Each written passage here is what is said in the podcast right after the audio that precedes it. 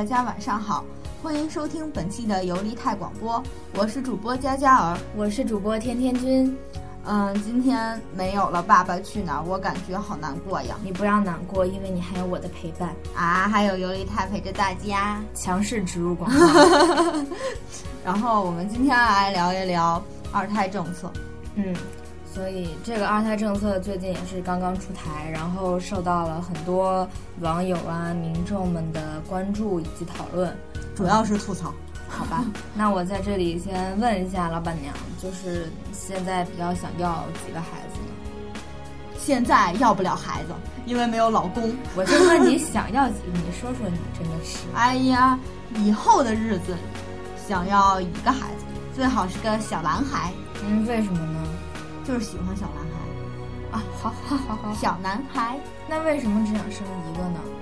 养不起第二个呀？好吧，一个都难养，还要养第二个吗？难道？你不爱养就不养吧。那你呢？我一个都不想生。啊？为什么？呃，我其实一开始是想生龙凤胎的，就是嗯，我们所谓儿女双全嘛。然后，嗯，最好是一个一个哥哥一个妹妹这样子。但是。后来，我现在不是在上那个营养师的课嘛？对，就会学很多，就是关于婴儿啊、幼儿，就是喂食啊、膳食还有营养方面的。就是这这三周基本上都一直会穿插这些内容。就比如说，你这个孩子几到几个月是什么时期，几到几个月是什么时期，然后你要喂什么东西，吃什么饭，什么喝什么奶。母乳喝到什么时候就不能喝了？断奶断到什么时候？然后几个月开始就要添加辅食了，辅食要从什么开始添加？要添加什么什么什么东西？然后又喂奶的时候，你自己也感觉特别不舒服嘛？就是老师会讲他自己的经验觉得疼，就反正是。然后我就想，你说就是你看你生个孩子都这么疼，然后你养个孩子还喂个奶又这么疼，对。然后你说你还得给给孩子什么换尿布啊，就就喂喂奶啊，喂食布啊，什么乱七八糟的。我觉得养个孩子真难，所以又又怕死，又怕疼，又怕难的我，在上完课就觉得还是不要生孩子。就是世界上因为有了你们这种想法的女生之后，女人之后，女性之后，然后。嗯，对，然后就是各国的老龄化就比较严重，然后就是迸发出了各种的催生政策。嗯，你举个例子来听听。我目前了解到，就是俄罗斯，嗯，他们把每年的九月十二号定为他们国家的怀孕日。天。就是每天就每年在这个时候怀孕，难道会有什么特殊的奖 励吗？不不不，就是就是在九月十二号这一天，所有的已婚夫妇都可以放下放假放假放假放假，以便就是在家里干一些羞羞的事情。然后然后这机智的我真是无言以对。然后造出一个 baby 出来。嗯，然后嗯，他们那二零二零零六年的时候应该是。然后颁布了母亲基金法案，母亲基金法案，基金法案 啊，基金法案。嗯，我不开心。同同志们，我要透露一下，最近老板娘正在准备普通话考试，然后就准备成这个样子。颁布了母亲基金法案，嗯，然后这个法案呢，就是对。生育的第二个以及更多的孩子的家庭呢，提供补贴。嗯，补贴的额度呢，会随着每年那个通货通货膨胀速度上涨。那还挺不错的。对对对，所以就是一般就是最在孩子呃未满一点五周岁的时候，嗯，父母可以领受到的补贴是每月一千五百卢布，是在二零零六年的时候。然后，嗯，二胎或者二胎以上就可以领取三千卢布。然后这个就相当于是随着通货膨胀率到今年的话可能会不一样，对吗？对对对，就是他们会根据当地的那个通货膨胀的情况，然后来决定，就是你给你发放的补贴的程度。嗯，然后。除了俄罗斯以外，目前世界上老龄化比较严重的国家还有日本。嗯哼。然后日本这边呢，就是主要是，嗯，他们会就是国家负担你们小孩上幼儿园的付费用的百分之五十。这么多，对对对，也就是说，它相当于给你减少了一些负担嘛，然后就是嗯鼓励你们多多多的造娃。我觉得这个如果在中国的话，就会有很多人会想生孩子，因为中国幼儿园真的很贵。对，然后就是它不但它不但会为你就是提供百分之五十以上的费用，然后它嗯，比如说你第一月呃每就是你第一胎和第二胎，嗯每月的补补贴就会给你大概五千日元的样子，然后第嗯三胎之后就会每天补贴一万日元，每天不是每月补贴一万日元，不好意思口误。我跟老板娘合作不下去了。然后它补贴一直会补贴到孩子上小学三年级毕业之前，所以是很久，会补贴很久。哦然后，呃，为了就是保证他们那边上班族实现工作和生活的这样一个平衡吧，嗯，所以他们那边也支持男性休育儿假。我觉得这个这个挺好的。对对对，就是嗯、提升男生男男男男性在家里头的一些责任对育儿啊，或者是从事家务这样的一些意识吧。嗯嗯，其他的国家还有值得一提的就是丹麦。丹麦，对，丹麦是属于那种，嗯，就是大家都知道是北欧高福利国家的典型，嗯，就是他们那边真的是感觉人从生下来之后就是一一生无忧，国家就是养着。就算不工作也可以活得很舒心。对对对，所以这样就是导致他们那边，但是没有人去生孩子，所以人口老龄化也特别的严重。嗯，然后就是被大家都称作正在死去的国家。就是政府已经养不起老了。对，而且就是老老人太多了，但又没有新的生命诞生，所以嗯就是国家整体就是出现一种要濒临灭亡的这样一个状态。嗯，所以政府就是要不断的，嗯、促生，催嗯大家赶、赶快生孩子。赶去赶快生孩子。嗯所以在丹麦，只怀孕之后的一系列像保健呀、生产呀，然后宝宝周岁啊之类这些，嗯，周周岁之后的一些嗯费用，政府都会为你支付的。嗯，就是甚至你都不需要给你的孩子买奶粉呀、尿布啊这些，你不是你需要，但是嗯你不需要，但是你不需要自己掏钱，对你不需要自己掏钱，都是政府府来给你，给来给你，来给你交钱，嗯所以就是福利很好。但是基于我们国家现在的这样的一个情况来看，嗯，我们好像只是出台了一些二胎的政策，但是还没有一些相关的福利对。来让大家更有一些想要生孩子的欲望吧。其实我觉得，其很多人不想生孩子，并不是因为政策限制而不生的，是因为说确实养不起，因为对，大概就是很多很多年前会有人粗略的计算嘛，就是你养孩子到十八岁大概要多少多少钱，就那个好像数字就已经很多了。如果你养两个的话，就是天文数字对，就是感觉一个家庭是完全负担不起的，而且现在来说，嗯、国家呃既没有相关的福利待遇，而且因为据说是因为什么劳动力不够啊这一方面的原因，才开始全面的开放二胎的，但是我觉得现他又延长了退休的年龄，也就是说，这个劳动市场的竞争几率就是很大很大了。对，因为他加大退休年龄，但是每年的毕业生啊什么的又非常的多，在这种情况下，就是开放二胎的话，呃，如果真的是每个家庭都再多生一个的话，那真的是之后这个职场的竞竞争争力。对我觉得，这失业的人口可能就会越来越多了。嗯，对，除了像失业这样的问题以外，嗯男女平等的问题也会变得很更更加的严重吧。对，像比如说，其实像这种二胎政策会让人觉得说，原来我只要一个的话，我就想要一个男孩儿；但是我要两个的话，就可能会想要男，就是一一个男生生一个女生，但其实那种重男轻女的地方并不是城市，就是它是乡村，你根本控制不了。嗯，对，所以你重男轻女这个方，在孩子这方面重男轻女就能调节的可能性很小。就是像我们这么大，就是像我们大学生这一辈的，嗯、可能爷爷奶奶之类的，他们可能还是心里头还是想说要有一个小男孩的话，会更更开心一些。对对，嗯，而且这是小孩子一方面的了。像成人一方面的话，你像你刚才说到日本会就是给父亲一些产假嘛，就是让他回去照顾孩子。丹麦现在应该也可以，就是有父亲也是一起同样休产假。对，但是中国现在这个意识就很淡漠，对，就是男人总会觉得照顾照顾孩子就是女性的责任，所以女性除了要背负生育的压力，还要负责养育。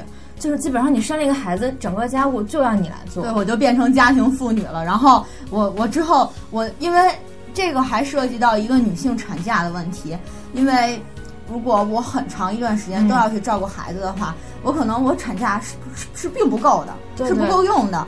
但是那我剩余的时间怎么办？我可能就会要，嗯，之后一直就是循环出来这样一个状态。对对。然后我可能就。会突然间从一个明明有工作的人，然后变成了因为生为生了一个孩子，然后就变成了一个家庭妇女。对，然后要一直这样下去。嗯，其实，呃，中国给妇女的产假还是蛮长的，因为中国有所谓那种坐月子的传统。对，但是很多人会发现，就是，呃，你坐完月子、休完产假回到职场，发现你就已经跟不上那个节奏了。对对对，然后他们就根本不想再回去了。对，然后就比如说，如果生了两个孩子的话，首先你整个责任都落到了女性身上，然后她也没有时间去上班，可能就要做家庭妇女，呃，就是相当于没有收入。呃，就没有自己的收入，但是也没有自己的假期，就是整个人就是照顾孩子，就是照顾孩子。但是还会有人说什么？哎呀，你不就在家带孩子吗？多轻松啊！对。然后又是什么？你看你就是依附男人而活的呀？怎样怎样？对对对。就是这些舆论全部都是针对女性的，对，一下子就都把他们压下来了。如果要是男性一起加入进来的话，一方面可以在他们家庭的这样育儿的一些方案中，男性也担负起一定的责任。然后另一方面呢？就是也培养家，就是丈夫在家庭中的一种责任感吧，或者承担的那样的一种心态。对，之前不是有调查说，如果孩子是被父亲带大的话，他整个智商都会比较高嘛，就是在之后的人生中表现都会比较好啊。怪不得我现在智商 处于堪忧是吧？处于一种中中等的水平。但是我觉得很多男性并不会选择在家里照顾孩子，因为。如果一旦是好比说女性出去工作，然后男性出去照顾孩子，呃，在家里照顾孩子，就也会有人在后面指手画脚，说你一个大男人，你不出去养家，而且现在在就这样，我觉得中国中国的男男性，大部分的心理状态还是觉得。在家里干活的人就应该是妇女，对他心里没有那个概念，说我也应该承担一定量的家庭负担，对他就没有这个概念，所以我觉得像一旦开放二胎，这个现象会越来越严重。对，所以就是如果你要是开放二胎这样的一个政策的话，你应该也会也要考虑到一个点，就是是不是也应该让男性一起来休这个产假，然后共同承担养育孩子这样一个任务，而且责任吧。对，而且现在更重要的是社会应该。就是担负起那个保护女女性权益的这个利益，就是这个责任。对，而且就是说，女权运动它并不是单方面的强调女性要怎样怎样，它是强调性别权利的平等。对，就是如果女性的权利得到了保护的话，那么相对应的男性也不用背负现在这么大的压力。对，就是说现在中国的社会整个就是女性的压力也很大，但是男性的压力也也很大，然后没有办法找到那个平衡点。对，而且如果开放了二胎的话，呃，如果两个两个孩子相继出生的话，我们会觉得这个还 OK，就是他们两个人之间没有太大的年龄差。但是如果说两个孩子之间的年龄跨越很大的话，那样就会产生一个问题，就是第一胎第一个孩子就会。对，反对。对，因为我比如说我现在这么大，然后我的家长现在要告诉我他们要生一个再生一个孩子，然后我的心里就是崩溃的呀。对，我就想说，你生出来这个孩子到底是你自己还是我养？是你养还是我在养？肯定你们以后等你们老了，我又要养你们，然后要养，我可能还有父你们我的爷爷奶奶，然后我们双方的爷爷奶奶，这样就四个人，对，对吧？对，双方的对，就四个人，然后再加上。我的弟弟或者妹妹，嗯，然后如果我我丈夫那边同样也是这样一个状况的话，我觉得对于我们来说，这样的压力实在是有点太大了。对，而且，呃，就是在开放二胎方面的话，接着我们刚才就是就是男女平等这方面来讲，如果说男性和女性没有办法就是在呃持续的在家里照顾孩子的话，那么孩子的教育也是一个非常大的问题。对，就是可能，呃，孩子孩子本身到了该上学的年纪，然后他去学校里，但是又得不到，就是教育这件事儿。学校里的教育是一部分，但是家庭家庭环境里的教育是更重要的一部分。所以，如果一旦忽视到家庭这一部分的话，其实对于孩子的成长是没有好处的。对，而且你想，你想看，就是现在开放二胎的这个社会者，大概也就是八零后吧。八零就是他们也算是第一代独生子女吧，算是。对，你看他们，呃，要已经就是双方的父母就是已经四个老人，然后需要他们负担。他们还有可能房贷、车贷，然后平时的日常消费，还有各种税，然后还有金，还有一些什么别人家孩子满月、别人结婚贴的份子钱，就是这些份子钱。然后如果他们再去养两个孩子的话，他们肯定没有就是可能像呃发达国家那样说一方去辞职。因为因为一个人的负工资是负担不起他们这些所有的开支的。如果是双职工家庭来养两个孩子的话，那就是相当于呃两个人在家里照顾孩子的时间会非常非常少。对，一个是他们在工作那边已经耗费了很大量的精力和时间，然后在家庭这边肯定就不可能说那么均衡的处理这个时间和精力的这样的一个分配。所以一些国家现在会有那一些的。嗯，像育儿看守呀这样的一些，嗯，叫服，这叫保障、保障、保障院啊之类的，这样这样的一些嗯机构。但是我觉得国内好像这样的机构还是比较少、比较贫乏的一个状态。所以就是像孩子出生之后，如果要是父母嗯他们没有时间的情况下，然后孩子就可能得不到一个很好的照看或者是一个嗯健康的这样一个状态。对，那如果王远说。这这如何提高人口素质呢？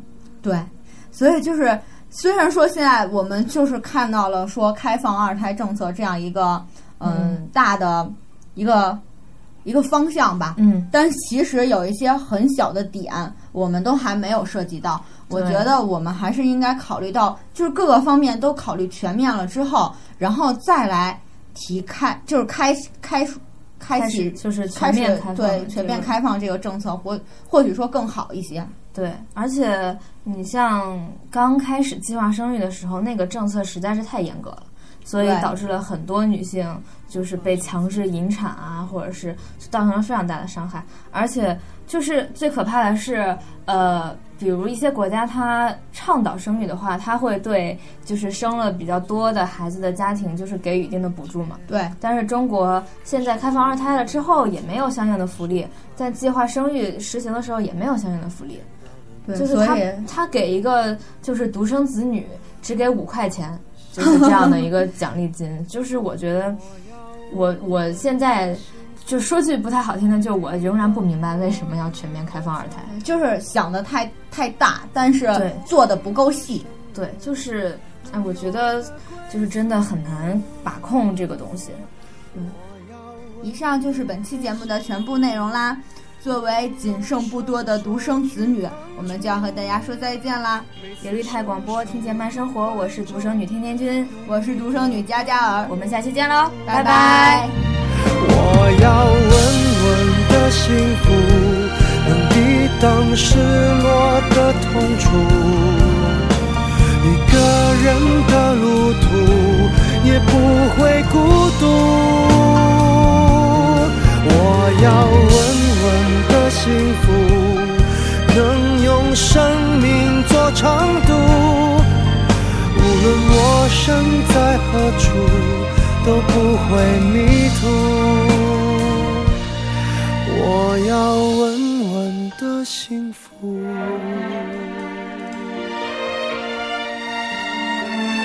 这是我想。